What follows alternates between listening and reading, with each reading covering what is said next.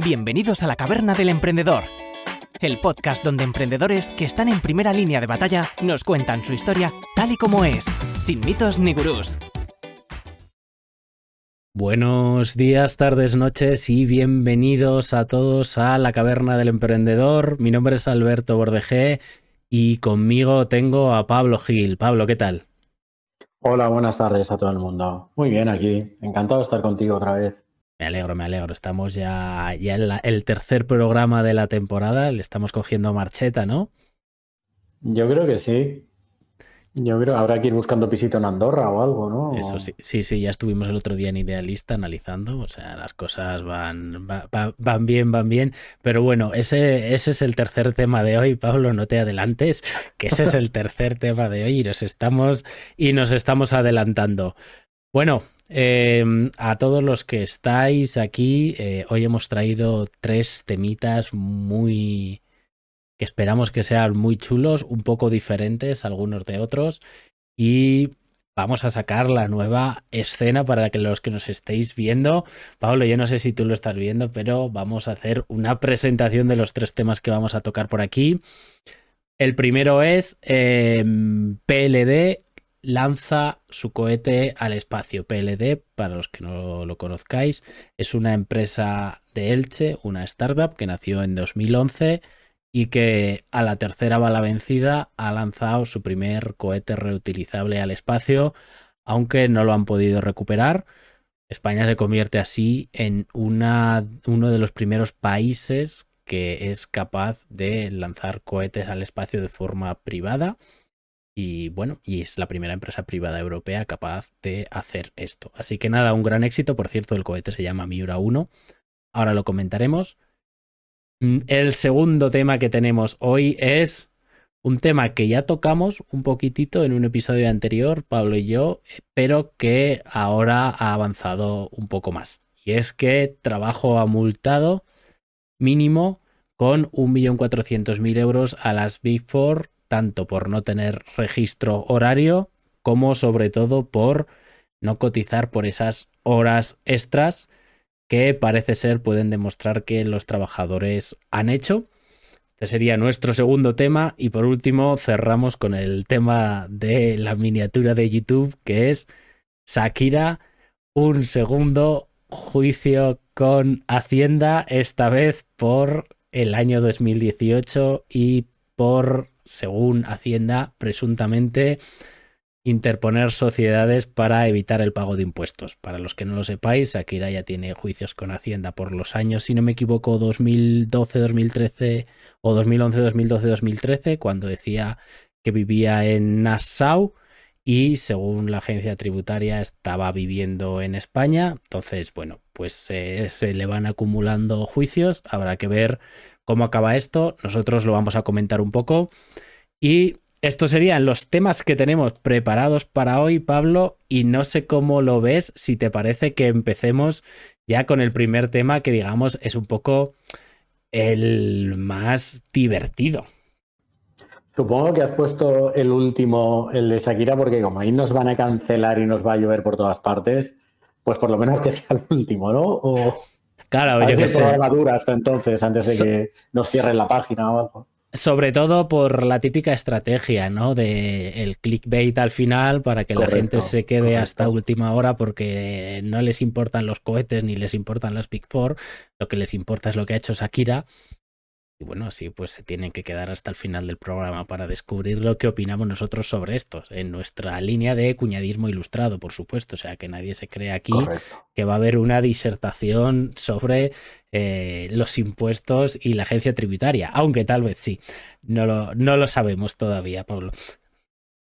Perfecto, perfecto. Pues vamos con el de con el del cobete. Con el del cobete. Bueno, em, como hemos eh, dicho al principio, PLD Space acaba de conseguir lanzar el primer cohete, pero no ha logrado recuperarlo. Aún así, la empresa considera esto un rotundo éxito. Es una compañía privada que se fundó en 2011 con base en Elche Y que el objetivo es, pues muy similar a lo que hace SpaceX, ¿no?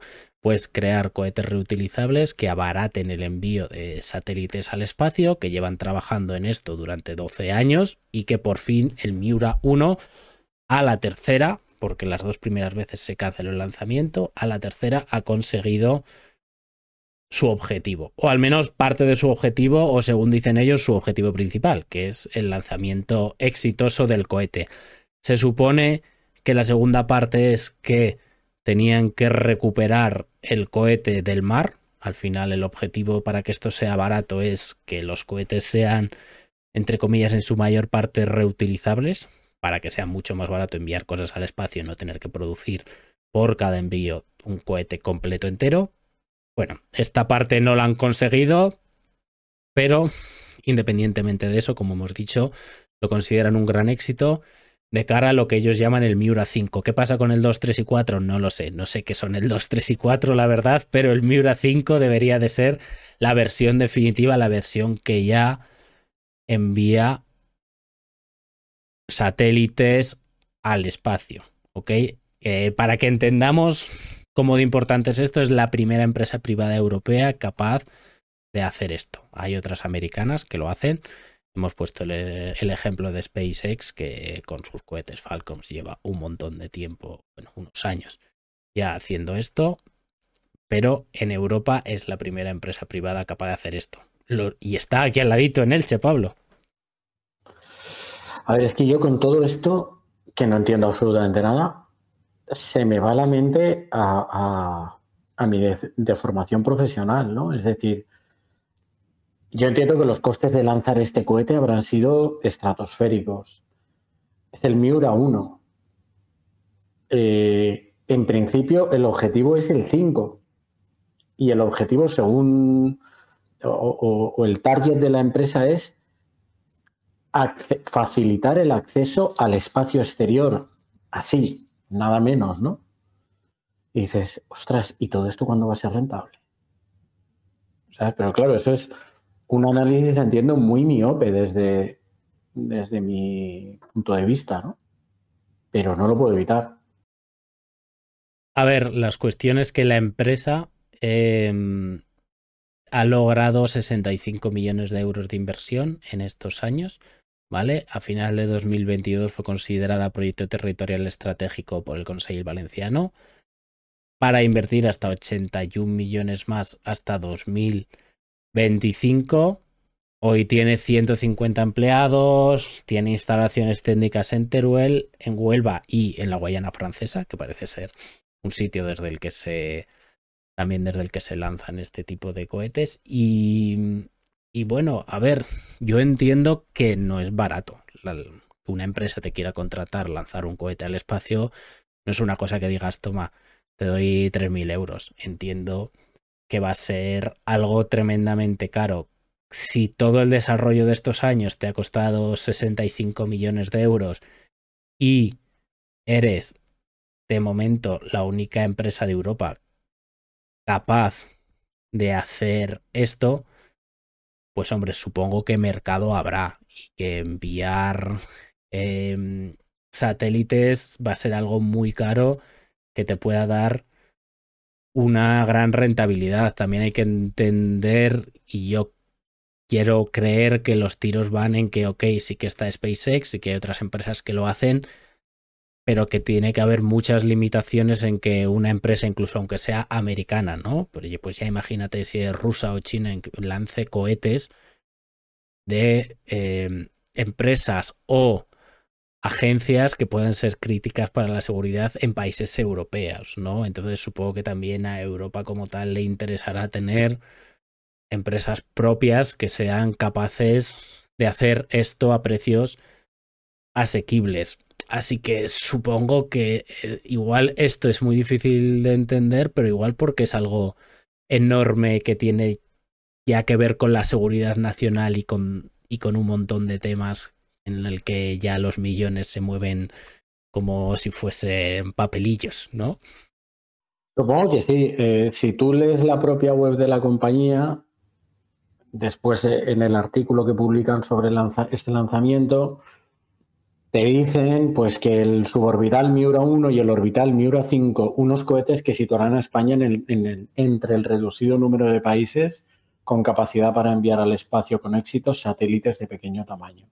Supongo que eso es lo que hay al final de este camino. Sí, yo creo que sí.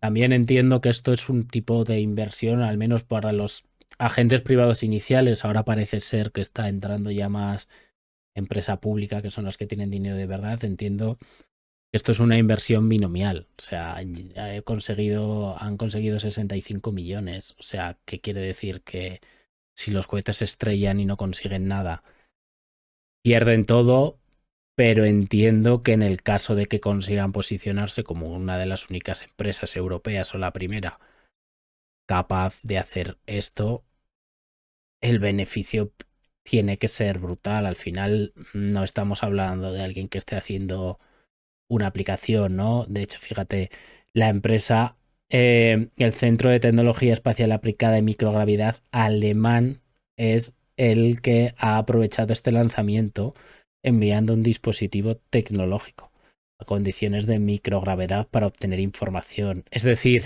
era una prueba a ver si podían mandarlo, pero ya la han aprovechado con, con algún análisis, con algún estudio, trabajando con el Centro de Tecnología Espacial Aplicada de y Microgravedad alemán. Es decir, yo creo que sin tener un conocimiento exhaustivo, que creo que aquí, si siguen yendo así de bien y consiguen lanzar el Miura 5, aquí podemos tener un agente muy relevante eh, dentro de España, pero a nivel europeo. Supongo que también responde a algo estratégico que va un poco acorde con los tiempos y es tener una empresa dentro de la Unión Europea que sea capaz de hacer esto y no depender de empresas chinas, rusas, americanas, etcétera. Eh, supongo que esto va un poco en línea con, la, con el, este nuevo orden mundial que parece que se está gestando, en el que hay una multipolaridad. Y entiendo que satélites de pequeño tamaño que, por ejemplo, puedan tener una incidencia muy significativa en comunicaciones, pues dentro de la Unión Europea se considera estratégico tener una empresa que sea capaz, con un coste razonable, como tú decías, de enviar un satélite al espacio y, no depender de nadie de fuera. también, hay que ser sincero, o sea, que qué otras cosas puedes hacer, porque claro, las alternativas que tienen Rusia y China no, no sé si van a confiar mucho nuestros políticos, pero es que en América, ¿qué tipo de empresas hay? Puedes elegir entre susto o muerte, porque tienes Elon Musk, que ya se le ha ido la cabeza por completo, y lo mismo un día está diciendo que se pega puñetazos con Putin, que se le ocurre otra idea completamente bizarra, y el otro que tienes es Jeff Bezos, que lo mismo, a ver quién se fía de un multimillonario de Amazon que, que, parece que tenga 30 años menos que a principio del año 2000. Entonces, eh, claro, tampoco es que se genere mucha confianza, porque al final SpaceX, que yo creo que es la empresa de Elon Musk, enfocada a esto, sí que lleva unos años lanzando cohete. Tiene los cohetes Falcon, creo que ahora tiene el Falcon Heavy para, para cargas superiores, está trabajando en lo que él llama la Starship. Entonces, ya, esto ya está demostrado que funciona, que se puede hacer. Em, tiene eh, esta constelación de satélites eh, Starlink, ¿vale? Lanzados desde cohetes de SpaceX, en el que creo que el objetivo es tener cuarenta y pico mil microsatélites para dar internet, esté donde estés, a través de satélite, pero una velocidad eh, mucho más rápida. Entonces, es decir, esto hacerse se puede hacer. La cuestión es que yo creo que, claro, te fías de Elon Musk. Esa es, esa es mi pregunta. ¿Te fías de Elon Musk o te interesa tener a alguien en España que pueda Es que Elon Musk está eh, a medio accidente de laboratorio de ser un villano en una película de Marvel. De, un villano en una película de James Bond ya es. Pero le, le faltan superpoderes para hacer el villano en una peli de Marvel. Supongo que sí, que, que, la exposición a ese tipo de empresas pues no acaba de ser conveniente. Entonces entiendo que personas que están muchísimo más informadas que nosotros y que por lo tanto toman decisiones con datos en la mano a los que nosotros jamás accederemos, pues con buen criterio consideran que es interesante tener una empresa de ese tipo. Lo positivo de todo, lo llamativo, que es una empresa que está en Elche.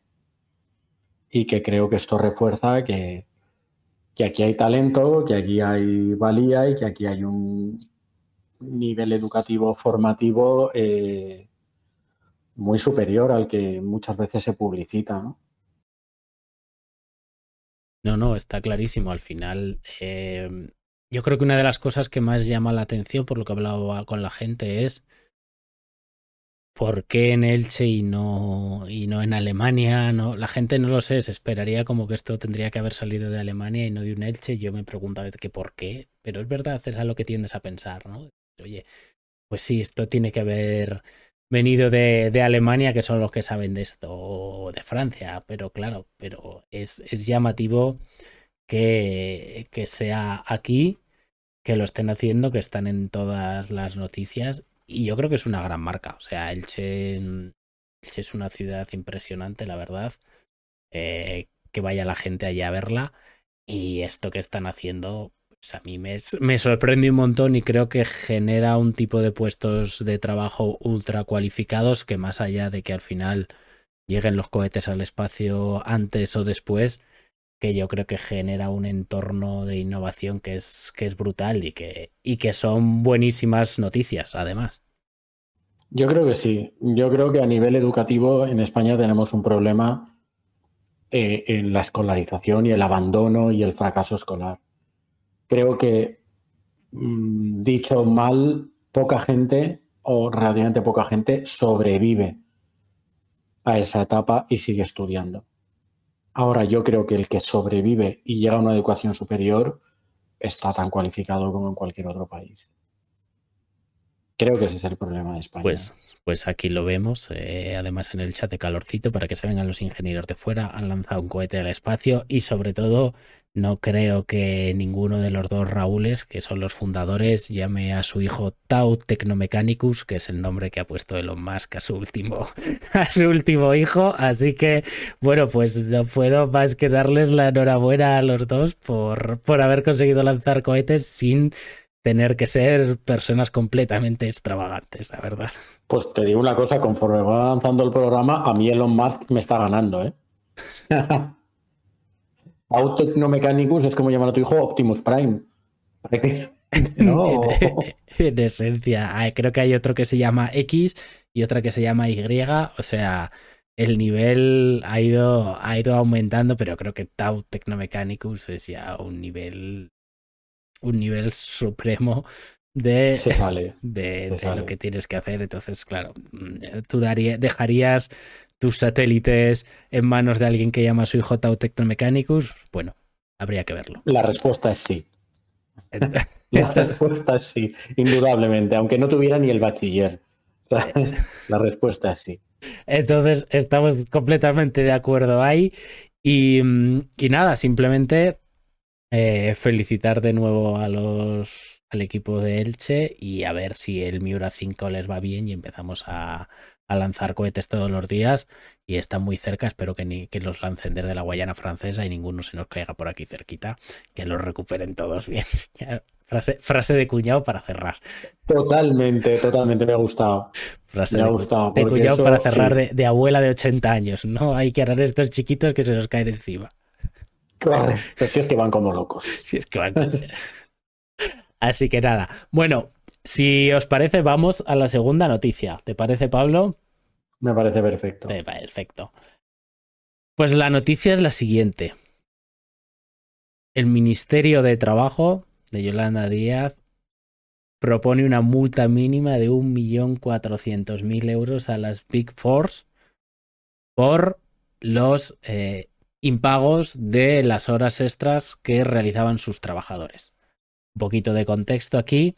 En noviembre del año pasado iniciaron una inspección de trabajo dentro de las Big Four, que como todos muy bien sabéis, porque ya lo comentamos, pues se trata de estas empresas de consultoría, auditoría más grandes del mundo, que están en, prácticamente todos los países y eh, que se caracterizan normalmente o tienen la fama, vamos a decir presuntamente, aunque cada vez está quedando más claro que sí, y los que hemos trabajado lo vemos, tienen la fama que de que se trabajan horas maratonianas y em, obviamente sin un registro horario y sin que estas horas extra coticen a la seguridad social. Entonces el Ministerio de Trabajo inició una inspección en las cuatro a la vez, en las cuales, pues bueno, descubrió que no había ningún tipo de registro horario y después de un análisis más a fondo, pues han estimado que como mínimo, como mínimo, han dejado de cotizar 1.400.000 euros a la seguridad social por horas extras no pagadas. Obviamente cuando tú haces una hora extra te la tienen que pagar, pero no se están metiendo tanto en el sueldo del trabajador, sino en esa cotización que tendrían que haber hecho las empresas a la seguridad social. ¿Ok? Así que bueno, no han dado muchos más detalles, pero han dicho que los tiros andarán por ahí. Pablo, ¿qué opinas? Eh, voy a ir fuerte, ¿eh? Voy a ir fuerte. Estamos hablando de 1.400.000 euros entre las cuatro. Correcto. O sea, 350.000 euros de media. Las risas en, en, las Big Four se tienen que haber oído, pero vamos, o sea, a kilómetros. O sea, 350.000 euros a empresas que facturan, creo que la que más facturó en el 21 fueron los últimos datos que yo, que yo revisé fue Deloitte con casi mil millones de euros. Y estamos hablando de una multa de 350.000 euros.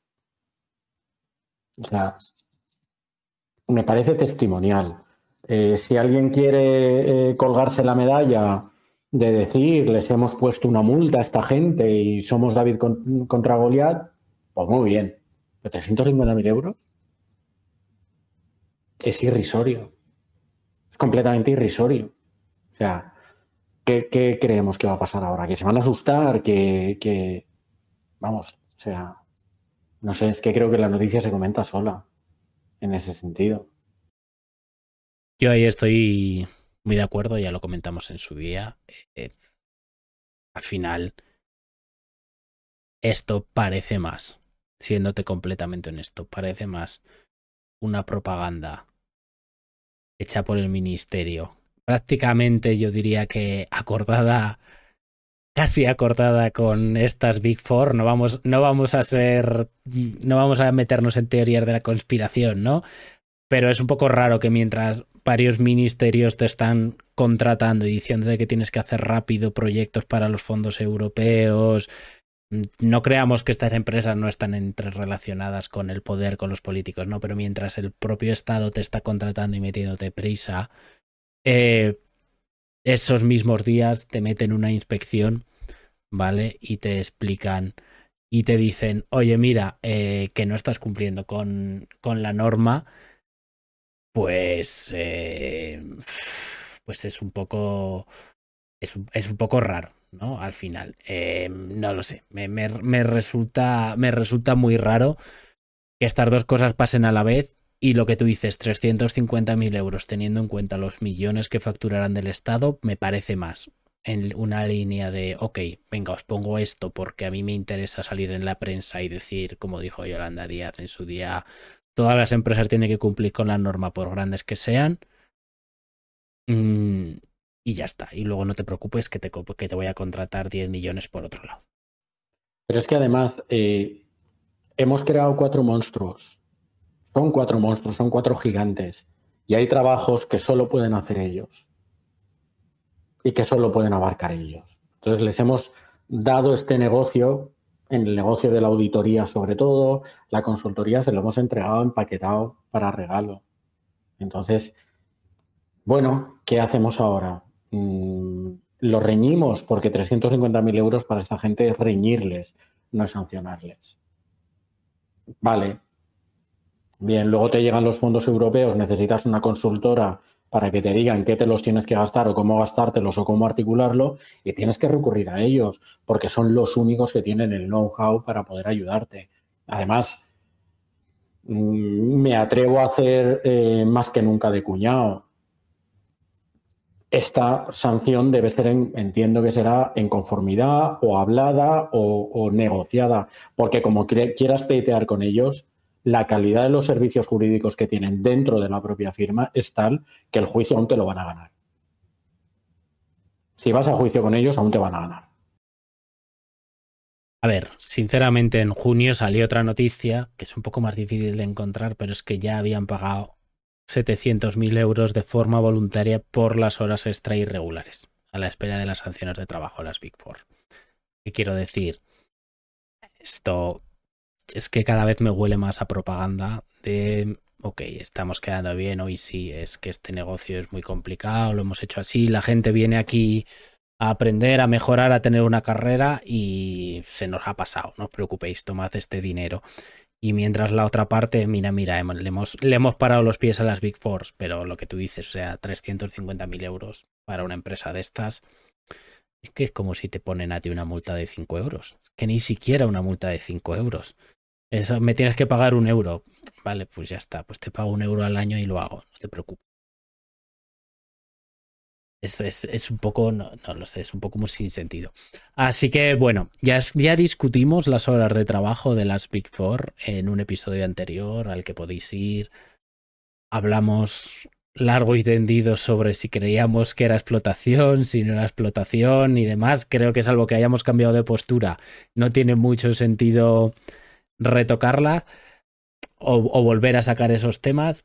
Pero bueno, aquí está. Creo que es otra noticia bastante sencilla. No sé, Pablo, si te queda alguna cosita que añadir en esta línea. No, que, que yo creo que esto lo que habría que replantearse en este sector y en muchos otros, y es que la sociedad de verdad nos miráramos hacia adentro, hacia nosotros mismos. La solución a, a esta, al tema de las before y las horas y el tal no es una multa, ni de 350.000 euros ni de 3 millones y medio. La solución es de verdad intentar evitar que esto, si es que es lo que queremos, esto se produzca. Eh, me recuerda lo que hablamos la última vez, los coches chinos y los coches eléctricos y que todo el mundo se compró un coche eléctrico. O sea, de verdad la solución para el medio ambiente está en evitar que la persona que va a trabajar en su scooter no vaya en su scooter porque es una motito de 125 que gasta 3 litros a los 100 y que vaya en un patinete eléctrico que recargue en la calle, ¿de verdad ese es el problema? O el problema son todas las grandes industrias que hemos deslocalizado a países donde la legislación medioambiental es como poco inexistente y como se contamina allí y ya no lo vemos delante, pues ya no pasa nada, ya no, ya no hay nada. Pero eso sí, tú cómprate un coche eléctrico porque si no eres automáticamente una mala persona. Pues bien, pues, pues perfecto. ¿Sabes? Yo entiendo que contra esta multa las Big Four no se habrán tomado ni la, molesta, ni la molestia de pleitear, porque no, no, no, no les compensa.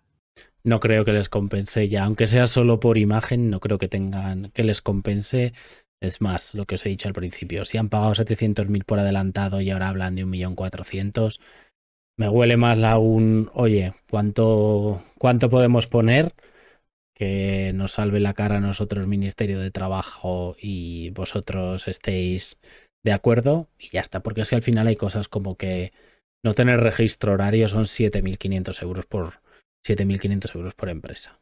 Bueno, o sea, ¿qué, qué sentido tiene? O sea, tienes una empresa de dos trabajadores, te la hunden. Tienes KPMG, ¿qué más te da? ¿Sabes? No, no, no, te merece la pena si te va a costar más el ponerte el sistema que te haga el control horario. Que pagar la multa por trabajador te va a costar infinitamente más. Entonces, no, tienes, no tiene ningún sentido. O sea, no tiene tampoco, no tiene ningún sentido. Y por donde están atacando es por las horas extra cotizadas. Bueno, pues bien, bien, perfecto. Pues eh, ya está. Aún así, también, también te digo que que sí, que es lo que tú dices, que es un tema a comentar, que si hay unas normas todo el mundo tiene que cumplirlas, pero que creo que esto es más marketing que realmente una intención real de que todas las empresas, por grandes que sean, cumplan las normas. Correcto. Correcto. Es, es, muy complicado. Y, sobre todo es muy complicado eh, atacar este problema de verdad. Yo entiendo que eso es muy complicado. O sea, tampoco me voy a poner aquí como yo lo solucionaría, ¿no? Si yo fuera ministro de Trabajo, probablemente no sería capaz de solucionarlo o no estaría dispuesto a pagar en mi vida personal el peaje que supondría atacar esto de verdad. Luego no vayamos vendiendo cosas y lo que tú has dicho es muy cierto. Eh, está el, el capítulo de la proporcionalidad. Es que a una persona que tiene dos trabajadores, tres trabajadores, que le metan un paquete por esto, a ese lo cierran. A ese lo cierran. Pero las Big Four pues no les hacen ni cosquillas. Probablemente habrán dicho, mira, casi me es más rentable pagar la multa y dedicar a las personas que iba a dedicar a pleitear contra ti a ese trabajo que me acabas de encargar que, pelearme contigo. Es que, pero si es que una Big Four, yo, creo que casi por descolgarte el teléfono, esos 7.500 euros ya te los cobra. Entonces al final se van a, van a poner a gente de recursos humanos a implementar un sistema. Si lo hacen será más por si hay algún tipo de, multa o de problema agregados y todos los años hay el reincidente o, o por o digamos de cara al público por una imagen corporativa, pero si es por 7.500 euros, no les compensa ponerlo. Es de broma no les compensa ponerlo. O sea, yo si fuese el director financiero de estos por siete, porque tienes que cumplir con la ley, ¿no? Pero si te dice, oye, son 7.500 euros al año, ya perfecto, pues ya está, no pasa nada, pues lo pongo en el plan financiero. La multa de 7.500 euros y es que se, o sea, no, es ni un número que vaya a aparecer de lo pequeño que es. Así que bueno, y los 350.000 euros igual, porque claro, estamos hablando de que son 350.000 euros, pero ¿por cuántos años? Es que, claro, ¿por cuántos años? No lo sé, la verdad. Mira, hay un símil que yo creo que sería útil. Cuando Michael Jordan debutó en la NBA y Nike lo patrocinaba, le puso unas zapatillas negras. Por norma en la NBA había que jugar en aquel momento con zapatillas blancas. Esas zapatillas se vendían tanto que compensaba con creces pagar la multa por partido y que siguiera jugando con las zapatillas blancas. ¿Qué hubiera acabado con eso? Hubiera acabado coger a Michael Jordan o a los Chicago Bulls a su equipo y decir, este señor si sale con zapatillas negras no puede jugar. Y se acaba el problema y seguro que sale con zapatillas blancas. Pero claro, eso era traumático. En una época además en, que la NBA estaba muy de capa caída y este señor la, la salvó. Pues esto es lo mismo. O, muy similar, ¿no? O sea, hemos creado o hemos permitido que se crearan cuatro monstruos que dominan esto y además ahora no hay forma fácil de sustituirlos y bueno, pues hay que, no sé, ponerlos, eh, es que no sé cuál es el equivalente a multar a esta gente con, aunque sea un millón de euros por cabeza, pues ponerles, pedirles calderilla y dejar que sigan operando. A ver, es un, es un problema porque, claro, ahí, ahí se ha generado tantísima burocracia, em, ya no solo en temas de auditoría, sino alrededor de todas las cosas que pide el Estado, de las subvenciones. Es que hay, hay subvenciones que lo mejor es hablar con KPMG o empresas similares que saben cómo hacerlo, que te las piden, que te las gestionan entonces, claro, hasta cierto punto, pero bueno, ahí podríamos entrar en otros muchos negocios, como ciertas cosas de gestorías, como que, que, que metes burocracia, burocracia, burocracia, burocracia y que al final generas esto, generas que haya todo un ecosistema de, de empresas o KPMGs, historias que, pongo KPMG como ejemplo, ¿eh? Para, pero bueno, podría ser cualquiera de las Big Four, que las necesitas para cumplir con la burocracia de tus propias subvenciones o de la Unión Europea, porque son cientos y cientos de papeles que revisarán miles o millones de mm, funcionarios. Entonces, al final has generado ya un, un ecosistema tan brutal de papeles que, que, que, que, que los necesitas. Los necesitan los funcionarios. Para justificar su trabajo necesitan los, muchos papeles, y esto estamos metiéndonos ya en mucho barro, y entonces como, como necesitas muchos papeles y tú tienes una empresa privada, no puedes hacerlos, entonces contratas a este tipo de empresas para que los haga. Y esto es lo que son las subvenciones al final, muchas de las subvenciones. Entonces al final lo que acabas es contratando a estas empresas. Has generado un ciclo brutal en el que tú muy bien dices, o sea, dependes de ellos, pero claro, es, es algo, es un trabajo tan bestia y que no es una fábrica. Quiero decir, o sea, no es me salgo yo de la máquina a las 7 de la tarde, entra a las 7.01 otra persona y sigue con el papel. El problema de este tipo de cosas es que la persona que ha empezado a trabajar en una documentación que tienes para una fecha límite normalmente muy cercana, no es fácil que luego se lo entregue a otro para que trabaje después y puedas estar las 24 horas como en una máquina. Entonces al final, ¿qué es lo que ocurre? Pues ocurre como en los videojuegos, que haces lo que es el crunch al final, ¿no? O sea, es decir, trabajar 20 horas al día si hace falta para llegar a la deadline que tienes y ahí es donde estamos. Yo creo que es un problema de un exceso de burocracia, pero esa parte no la comentan. No. Y luego además, eh, este sector es un sector privado que asume y está ejecutando trabajos, tareas, eh, responsabilidades de interés público. Eso nace viciado mm, desde el primer momento. Eso nace viciado. O sea, ya eh, es casi es incompatible. Entonces, eh, es bastante complicado. Ahora pues nos echamos las manos. Supongo que nadie se echó las manos a la cabeza el año pasado cuando salió, que la gente en las Before hacía muchas horas y tal. Noticia fresca. ¿Eh? Eso lleva siendo de toda la vida y, lo que hemos comentado. Y yo he trabajado en las, no en las Big Four, pero en una empresa similar bastante grande.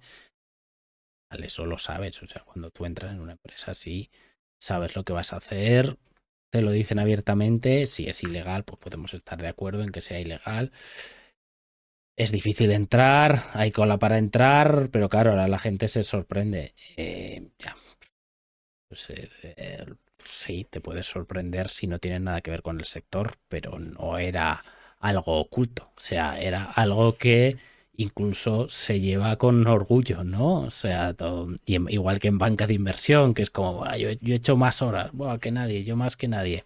O sea, es algo incluso ya con orgullo que no quiero decir que esté bien. Yo por eso me salí en cuanto pude, pero pero no era, era un secreto, no era un secreto. O sea, quiero decir, no era ni siquiera un secreto a voces, o sea, se dice, se decía.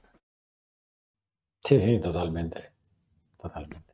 Perfecto, pues nada, oye, pues quedamos aquí, ya veremos cuando den la noticia de la multa final, ya nos volveremos a reír de, de la cifra, Pablo, y la compararemos. pero sí y lo compararemos con sus estados financieros para, para, que veamos lo que representa de su facturación y lo comparamos con lo que ganamos nosotros, a ver si son 50 céntimos, 60 o 70 al equivalente, ¿ok? Bueno, bueno, demos, Demos, un rango, demos un rango, demos un rango, ¿vale? Así que nada, vamos a por la tercera noticia que en esta Pablo me ha dicho que ha hecho un máster, ¿ok? Bueno, bueno, bueno, bueno, Vale, a ver, Shakira. Eh, no es sobre su última canción, no vamos a hablar sobre eso. Tampoco vamos a hablar sobre Piqué. Vamos Igual a nos dedica una, ¿eh? Después de esto. Bueno, nunca se sabe. ojalá. Tú me has dicho alguna vez que no hay malas noticias, que lo, que lo importante es la publicidad, sea buena o mala, ¿no? Pues ya está. Pues eh, tengamos publicidad. Bueno, pues Shakira se mete en otro lío más. Ya tenía juicios contra Hacienda por los años 2011, 2012 y 2013, en el que ella decía que vivía en Nassau, pero sin embargo la Hacienda española dice que puede demostrar, o no sé si tendrá que demostrarlo, o simplemente se da por demostrado que vivía en España y que no tributó en España.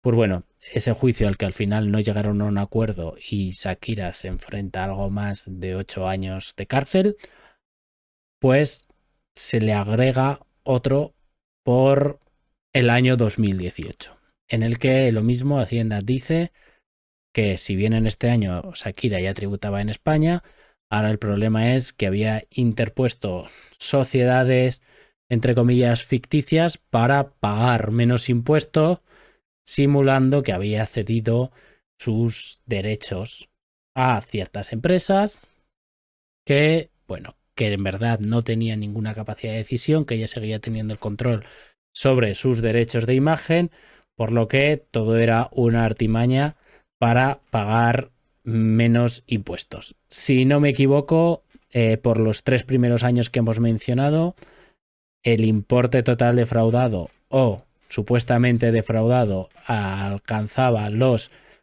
algo más de 14 millones de euros y en esta ocasión serían unos 6 millones de euros. Hay muchas noticias, muchas cosas, hay incluso análisis de cuántos días ha pasado en cada sitio. Eh, bastante heavy toda la información que hay sobre este tema, pero bueno, el hecho es que están pidiendo cárcel para Shakira, que Shakira no ha querido llegar a un, a un acuerdo y que, según Hacienda, ha defraudado en total más de 20 millones de euros.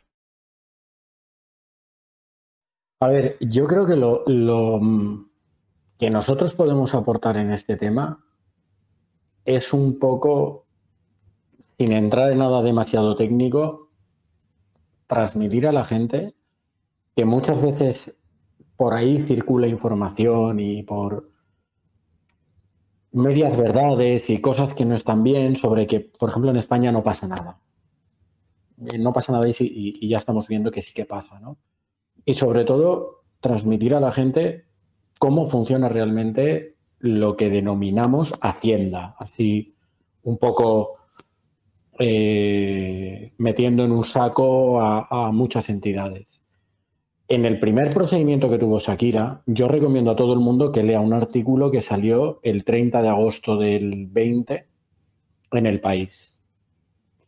Ahí cuentan con pelos y señales, incluso aportando documentación, cómo la agencia tributaria eh, pilló a, a esta mujer. Y es increíble. O sea, la agencia tributaria si tú te tienes que pelear con ellos, van a ir a la realidad, no van a ir a documentos, a papeles, no es ya esa ventana con un funcionario o una funcionaria donde tú vas allí, llevas una historia y ella te pide un certificado y un modelo y cuatro. No, sea, van a la realidad. Es decir, la agencia tributaria tenía sobre los ejercicios 12 al 14, que son los que le revisaron en aquel primer procedimiento, un calendario día por día sobre, o sea, donde tenían claro dónde la podían localizar. A través de su página de Instagram, a través de pagos en tarjetas de créditos, a través de post en Twitter. Consiguieron hablar con su peluquero que iba a su casa a arreglarle el pelo dos días por semana. Que esto eh, se cita en este artículo y, y tiene bastante gracia. El peluquero dice que esos trabajos los hizo gratis. ¿Vale? Los hizo gratis. En ese artículo que dices es, bastante impresionante y a mí me ha chocado porque ríete tú de, eh, de los servicios de inteligencia. O sea, Totalmente. Hay, un calendario en el 2012, 246 días que pueden demostrar que está en España, 210 días en el 2013 y 243 días en el 2014. Al final, o sea, es brutal el nivel de detalle. Y una de las cosas que, que, criticaba Shakira es, eh, es el nivel eh, de escrutinio que le han hecho hasta hablando con hospitales y médicos a su vida privada y se quejaba de eso, de que era un nivel eh, brutal y que violaba completamente su privacidad. Eso es eh, lo que ella ha dicho, también entiendo, pues sintiéndose un poco impotente si todo este calendario es verdad que tienen pruebas y lo han presentado a juicio. Claro, o sea, es que me parece increíble. Luego, eh, el 2011 estaba prescrito, pero llegó, se firmó un acta en la que Shakira tuvo que pagar 24 millones de euros. ¿eh? O sea, es que esta mujer, la cantidad de millones que ha tenido que pagar para ir medio salvando esto y tiene juicios pendientes es tremenda. Ergo, sí que pasa algo.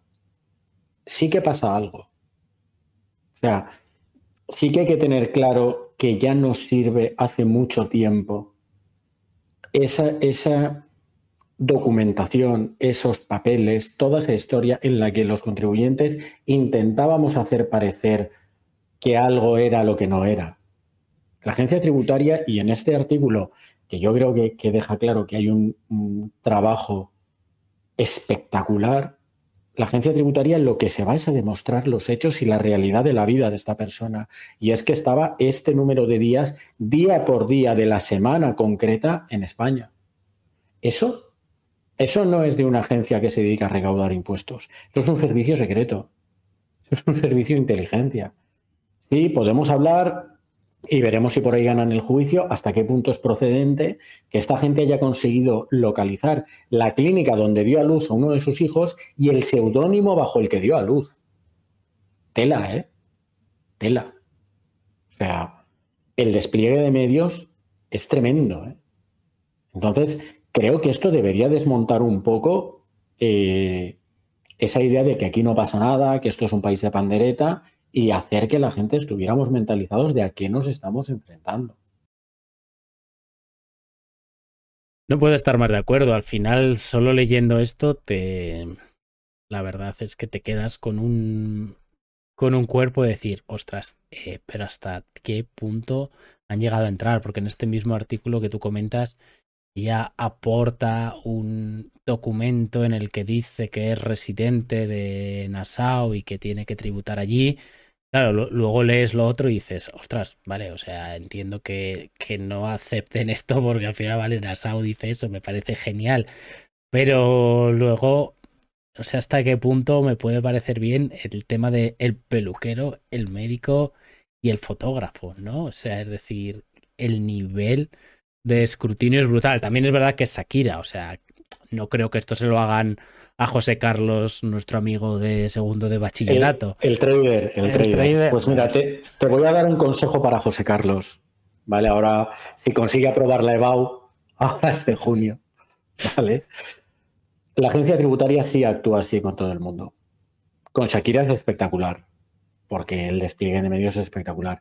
Pero yo he conocido casos, no puedo citar a la persona, que la agencia tributaria, técnicos de la agencia tributaria, con el chaleco ese amarillo que llama tanto la atención, se presentan en localidades donde determinadas personas dicen vivir y entrevistan a los vecinos y les preguntan que les digan cuándo fue la última vez que vio usted a esta persona.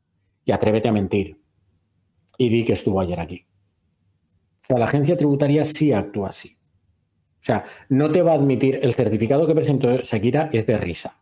O sea, es pero es, algo que es filosóficamente obsoleto. Es como cuando tú presentabas un papel de hace 40 años de no sé quién que certificaba que no sé cómo. ¿Pero qué me está contando, ya?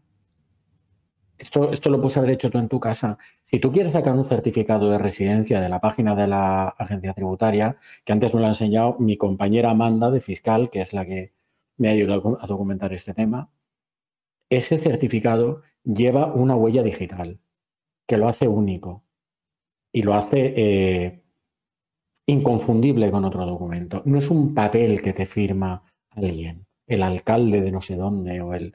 No, es algo serio, con tu número de DNI. O sea, todo ese documento, sin ser tampoco un super experto, le ves un empaque. El papel este que presentó Sagira es de chiste. y, sobre todo por el hecho de que al final eh, tienes un papel que a 2016 dice que sigues siendo residente, ¿no? Permanent Resident of the Bahamas, ¿no? En las Bahamas, desde 2007, eh, cifrado a 7 de septiembre de 2016. A 7 de septiembre de 2016 quiere decir que con sus hijos ya escolarizados en Barcelona, Lleva ella cinco años eh, residiendo en Bahamas. Es que además, tú, en, ese documento, la persona que lo firma dice, no, no, y está al corriente del pago de sus impuestos. O sea, es que eso le falta decir que es buena persona y que, y que da dinero a los Boy Scouts. Entonces, el despliegue de medios de nuestra agencia tributaria al lado de eso, pues, pues no te quiero contar. Yo, personalmente, hace unos años tuve dos inspecciones de Hacienda. bueno, una inspección que me revisaron dos ejercicios seguidos. Porque cuando nosotros montamos la sociedad, nos acogimos a una serie de beneficios fiscales por la ley de emprendedores y todo esto que generaron por mi parte en mi renta la solicitud de dos devoluciones por importes muy altos. Y la agencia tributaria me revisó. Lo ganamos todo. Pero, por ejemplo, sobre mi residencia, y yo vivía en un piso que me compré hace un carro de años que he vivido siempre, no me pidieron nada. Yo no estaba empadronado en ese piso. No podía haber ese certificado que ha presentado Shakira, e incluso el certificado que yo mencionaba de la agencia tributaria, yo no lo podría haber presentado como prueba, porque no lo tenía. Y la agencia tributaria no me lo pidió y no me hizo la más mínima pregunta a ese respecto, porque sabían perfectamente dónde vivía yo, sabían perfectamente quién pagaba el agua, quién pagaba la luz, quién pagaba eh, la comunidad, quién pagaba Internet, dónde pagaba yo, en qué mercadona compraba y con qué tarjeta de crédito pagaba y dónde estaba ese mercadona. Entonces, sabían perfectamente que yo vivía en la vivienda en la que afirmaba vivir. ¿Qué hubiera servido que yo presentara 34 certificados de nadie? Correcto, al final, claro, si, sabes la verdad y la puedes demostrar, aunque pongas un certificado, no tiene ningún sentido.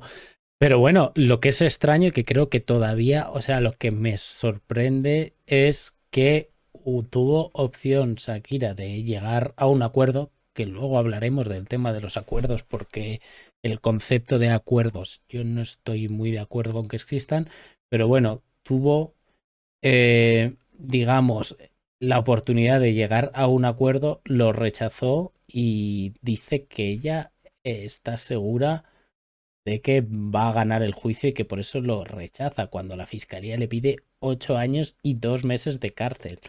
Muy seguro tienes que estar, también te lo digo, si te ofrecen un acuerdo. Yo creo que sí. Yo, eso es lo único, claro, ahora ya no, es que seamos siempre súper técnicos, pero ahora ya abandonamos lo técnico y nos sumergimos en el cuñadismo más absoluto. Muy claro has de tenerlo y muy seguro has de tenerlo y muy, pues sí, muy, muy, mucha confianza en tus posibilidades has de tener. Pero entiendo que esta mujer en ese sentido los tiene, las tiene. Ganar el juicio sí, pero lleva por el primer procedimiento, el segundo no lo sé, pero por el primer procedimiento lleva casi 40 millones de euros pagados ¿eh? en cuotas, intereses aparte. O sea que sí, que lo tienes muy claro. Supongo que lo que ella tendrá claro es que no ha cometido un delito. Pero que no ha pagado los impuestos que debía pagar, eso también lo tiene claro, si no, no hubiera pagado.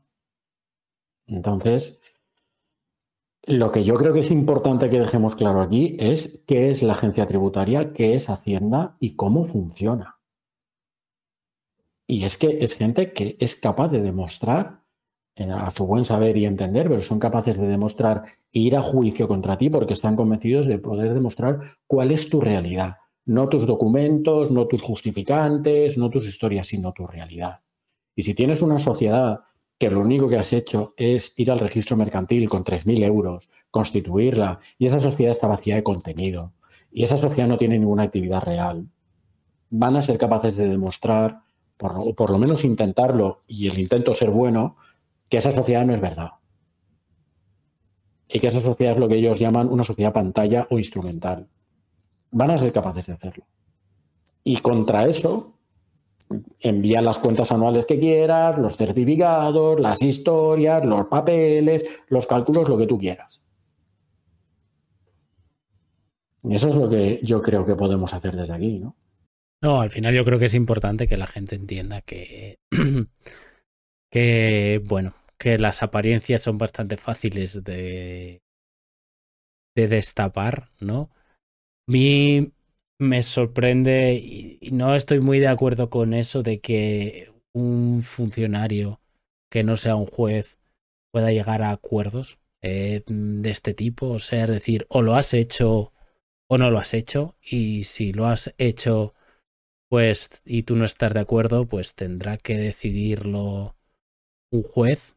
lo que yo no entiendo es que si, bueno, eso lleva X años de cárcel, que podemos estar de acuerdo o no, o lo que sea, pues que alguien que no es eh, un juez pueda decir, venga, pues llegamos a este acuerdo, pagas algo menos y además no te metemos cárcel. Eso es lo que a mí me chirría un poco, porque puede llevar a unos incentivos muy, muy, muy malos, que no digo que esté pasando, pero puede llevar a unos incentivos muy malos, que entiendo que ahorra dinero de jueces al Estado, pero es que no, no puedo estar de acuerdo, porque puede llevarte al incentivo de, bueno, esto no lo puedo demostrar, pero oye, si me pagas 100.000 euros de los 300.000 que yo creo que igual tengo suerte y demuestro, pues lo cerramos.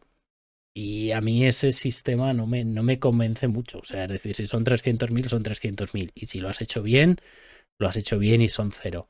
No, no lo sé, ¿eh? esta, es, esta es mi opinión y a mí es algo que me chirría.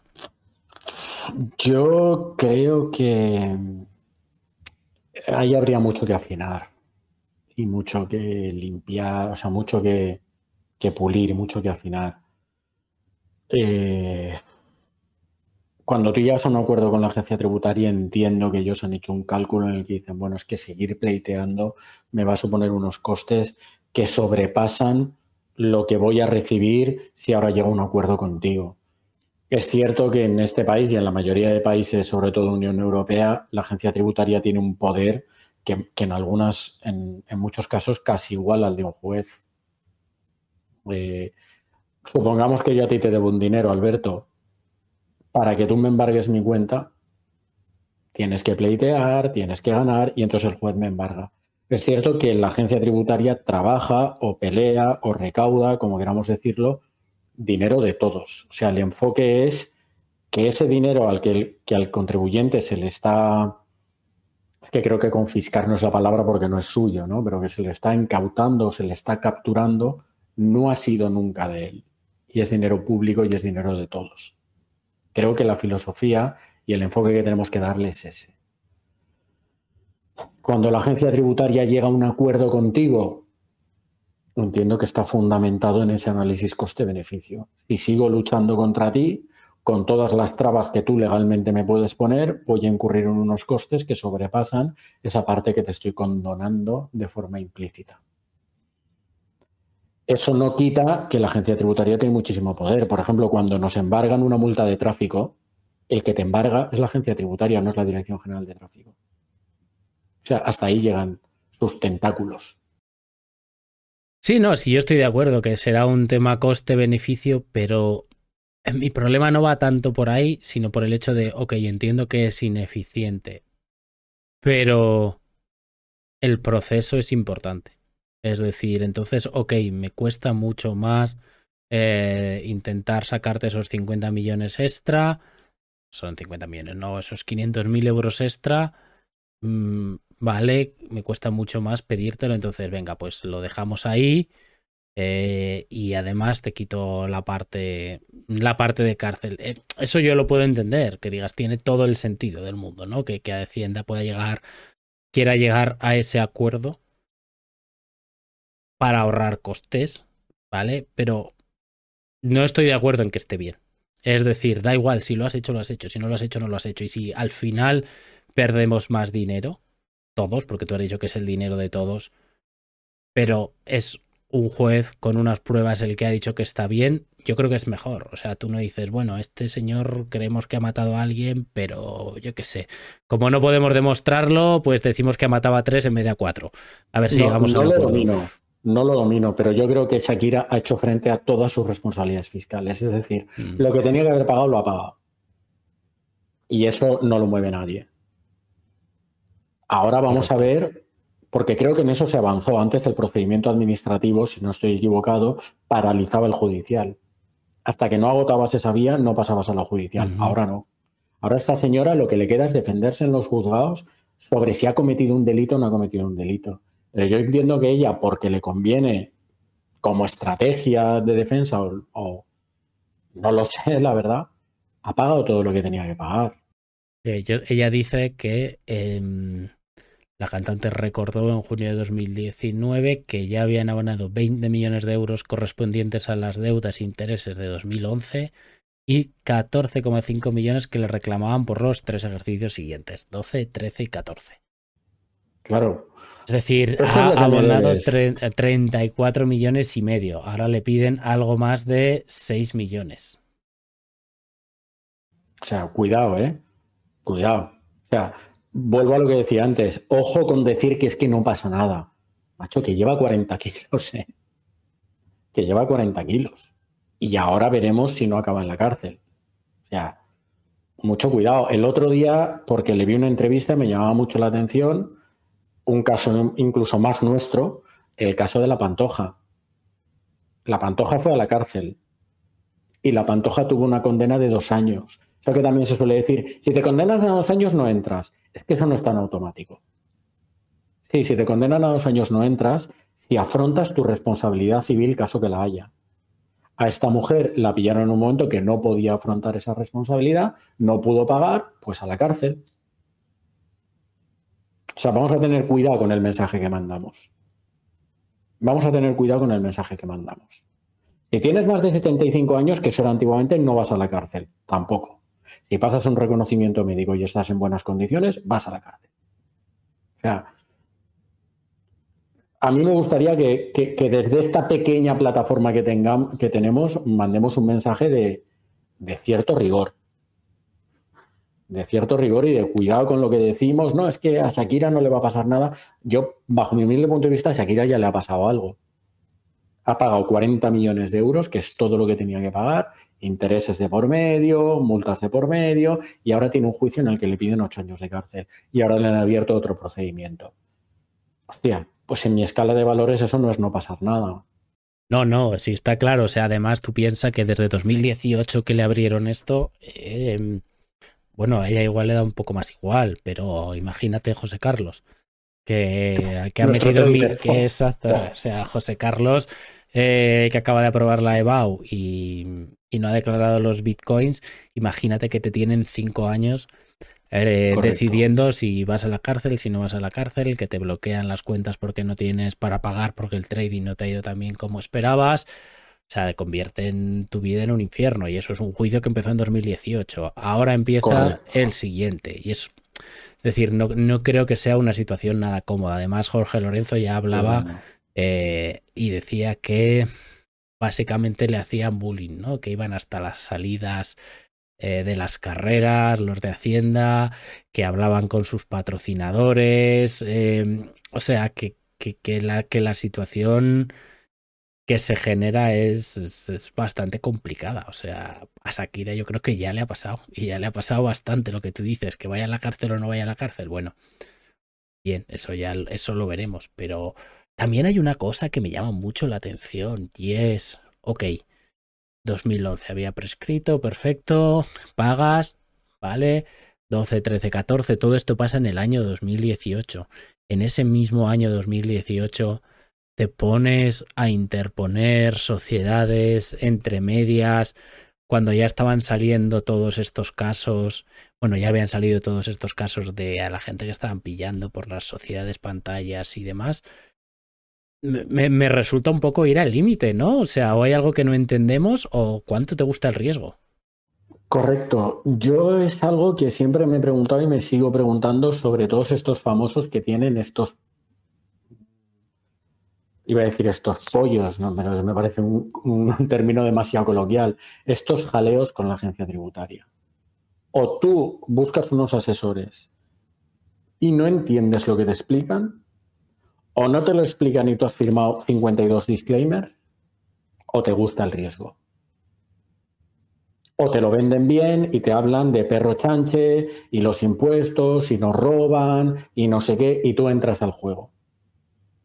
Tú entras al juego, porque al final de la historia, y todo el mundo dice que Shakira tiene un coeficiente intelectual eh, elevadísimo, joder, si a ti te están diciendo que tú vas a intentar argucir, ah, no, no sé si es la palabra, o argumentar que vives en Bahamas y tú sabes que no vives en Bahamas, entonces es consciente que estás asumiendo un riesgo. O tienes que serlo. Porque tú sabes que no vives en ese país. Pero es que, o sea, tampoco hay que ser Einstein, quiero decir. Si es que tienes hijos luego aquí. Es decir, luego tienes hijos, estás casado con alguien de aquí, que, que 2011 puede ser, o sea, puede ser que dijeses no, incluso me creo 2012, pero a partir de cierto punto, yo creo que eso ya es insostenible, ¿no? O sea, que, que, que, es, que tienes que pasar el pasaporte y tener un, no sé si necesitas un visado para Bahamas, pero seguro que un sello te sella en el pasaporte. No sé en qué punto crees que te vas a salir con esa. O sea, no sé, a por mucho que te lo cuente alguien experto, no sé en qué punto consideras que, que te vas a salir con la tuya.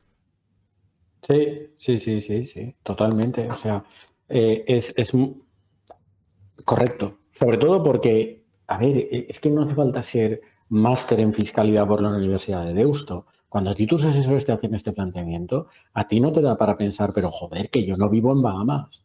Y lo que tú dices, que llevo a mi colegio, a mis hijos al colegio todas las mañanas, que en el artículo se menciona. O sea, mm, ¿qué esperabas? ¿Cómo creías que iba a salir esto?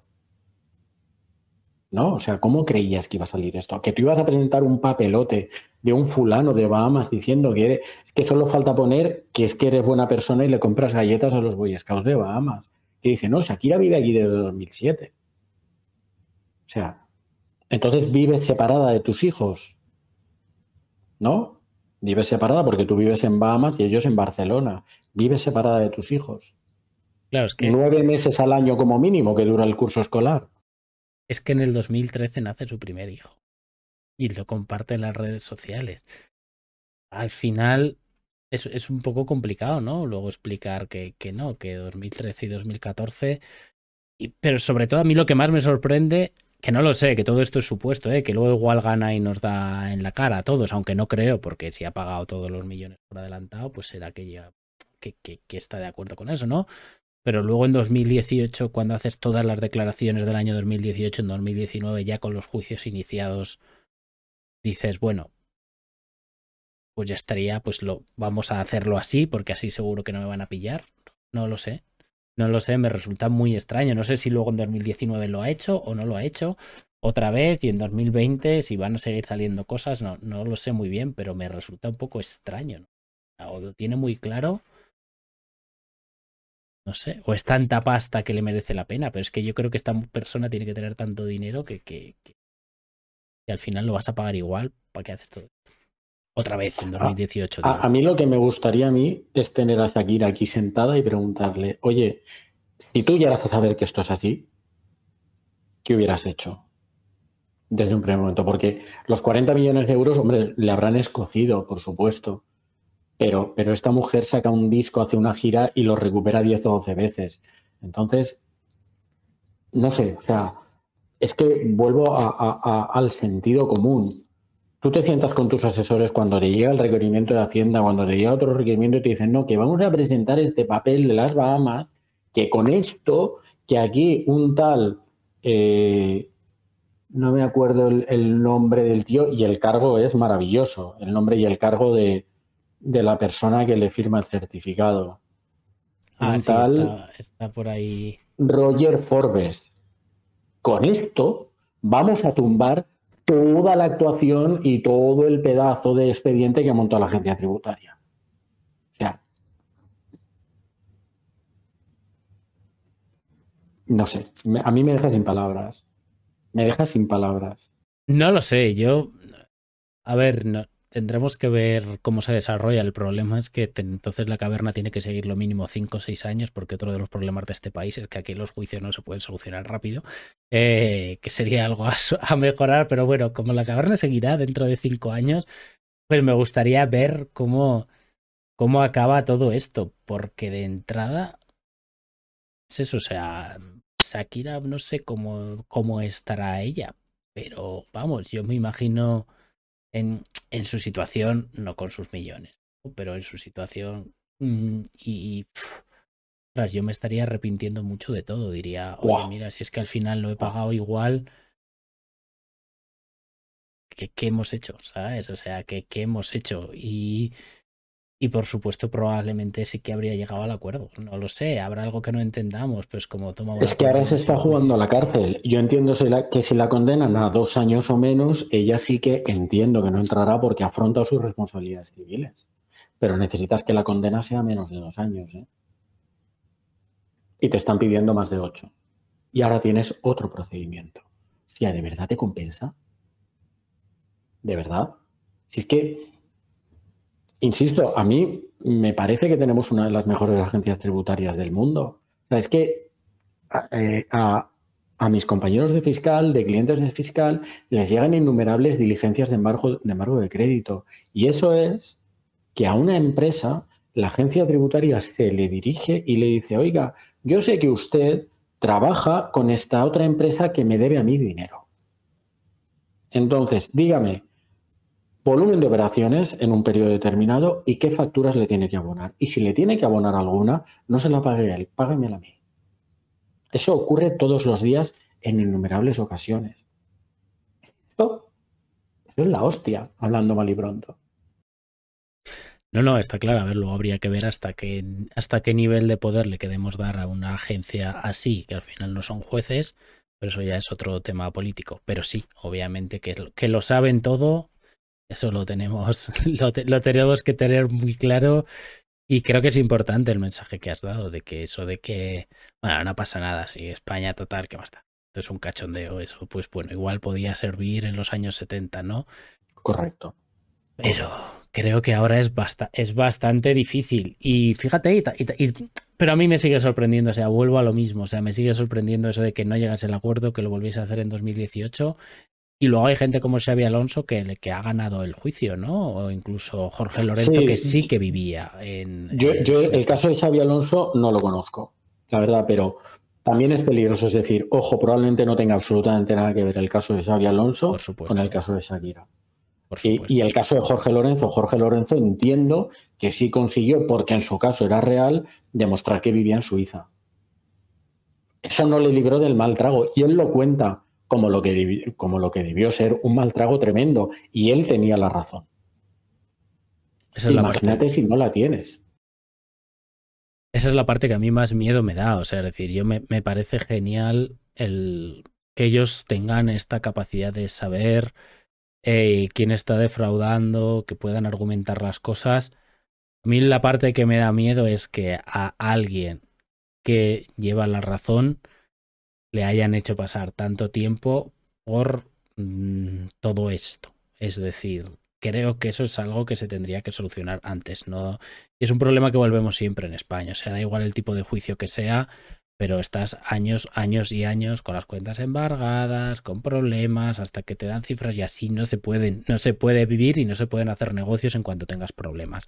Es decir, si alguien te deja de ver 3, 4 mil euros en España, no te merece la pena demandar a ese alguien. Creo yo. O sea, no te merece la pena. Tienes que gastarte en abogado, levantarlo. Igual dentro de 5 o 6 años tienes suerte y si esa persona sigue vivo te lo paga. Y igual tienes suerte y te paga las costas. Pero mientras tanto, igual has tenido que dedicar 7, 8 mil euros a recuperar esos 5 mil. Entonces, hay ese tipo de cosas que, que, que, que, no tienen mucho sentido. Esa es mi opinión. Vamos. O sea, yo estoy totalmente de acuerdo. Eh, la agencia tributaria tiene un poder tremendo. Un inspector de Hacienda tiene un poder brutal. Y en muchas cosas se han puesto un poco las pilas o, se les ha metido un poco en vereda. Un funcionario de Hacienda no se puede meter a ver tus datos, por así decirlo, si no hay un procedimiento abierto que a ti se te ha notificado. Y para notificarte un procedimiento y abrírtelo, tiene que haber, eh, tiene que haber algo no puede haber una animadversión personal. Yo conozco a Alberto Bordejer y odio su programa ese de la caverna del emprendedor. Voy a meterme a ver si le saco algo. No. Pero. es algo bueno. Digo, por lo menos tiene que haber algo. Pero aún así, cuando yo me compré mi primera vivienda hace casi 15 años, todo el mundo lo que hacía corriendo, vamos, empadrón, porque claro, en aquel momento aún aplicaba la deducción por primera vivienda. Empadrónate, empadrónate, corre, empadrónate. Si el padrón no sirve para nada. La agencia, tributaria, tú le das el padrón y te dice, me parece perfecto. Aquí lo cojo, lo guardo aquí en este cajón, por no decirte lo tiro a la basura. A mí, insisto, en, dos en un procedimiento de dos ejercicios que tuve, ni me preguntaron sobre esa vivienda, porque no les hacía falta. Y yo nunca, bueno, me empadroné ahí cuando empecé a salir y nos fuimos a vivir ahí con la que ahora es mi mujer, que es una persona mucho más ordenada que yo, y me dijo, empadrónate aquí para que tu centro de salud, para que el colegio electoral. Pero, pero yo estuve años sin empadronarme ahí. Y a la agencia tributaria le digo igual, completamente. Tenían claro que yo vivía ahí. Si hubieran tenido claro que yo no vivía ahí, ya podía haber presentado lo que fuera. Pues sí, la verdad. Pues a ver, veremos lo que pasa. El juicio de Shakira, el primero, creo que es prontito. Igual le dedica una canción o qué. A la hacienda. Yo espero que nos la dedique a nosotros antes. Con Bizarrap o algo. Bizarrap. Si nos, si, si, nos, dedica una canción, vamos, o sea, decir, ya nos, nos, montamos en la ola. Entonces ya hablamos de lo de Andorra, pero irnos de verdad, no de mentira, que si no ya vemos lo que pasa que si no, luego, te pillas, a lo de verdad. Así que eso. Pues no sé, Pablo, si tienes algo más que añadir a esto. Eh, espero que a José Carlos le haya quedado claro, ¿no? Eh, José Carlos, espero que en la renta, no sé cuántos beneficios va a tener para que declarar con el trading, porque él holdea. Él es muy de holdear, aunque pierda dinero. Pues José Carlos, tío. Lleva, lleva cuidado, declara los bitcoins esos que, que te sacaste los que has comprado con las estrenas de Navidad y los que vas a comprar ahora. Y, y, nada, chicos, oye, pues si os parece bien, vamos, vamos despidiendo. Ya sabéis que a los que estáis en YouTube y demás, muchas gracias por haber estado aquí en el directo. A los que nos escucháis en podcast, pues si nos dejáis cinco estrellitas, un like, lo que esté en vuestra plataforma, pues nos ayuda bastante. El programa, desde que nos lo estamos tomando un poco más en serio, venir cada dos semanas, está volviendo a crecer. Estamos ya en algo más de 2.000 escuchas por episodio. Este nuevo formato creo que por lo menos a nosotros nos está gustando, que es lo que importa. Y seguiremos así. Así que nada, Pablo, de verdad, gracias por venir y muchas gracias, a todos los que estáis al otro lado. Chao.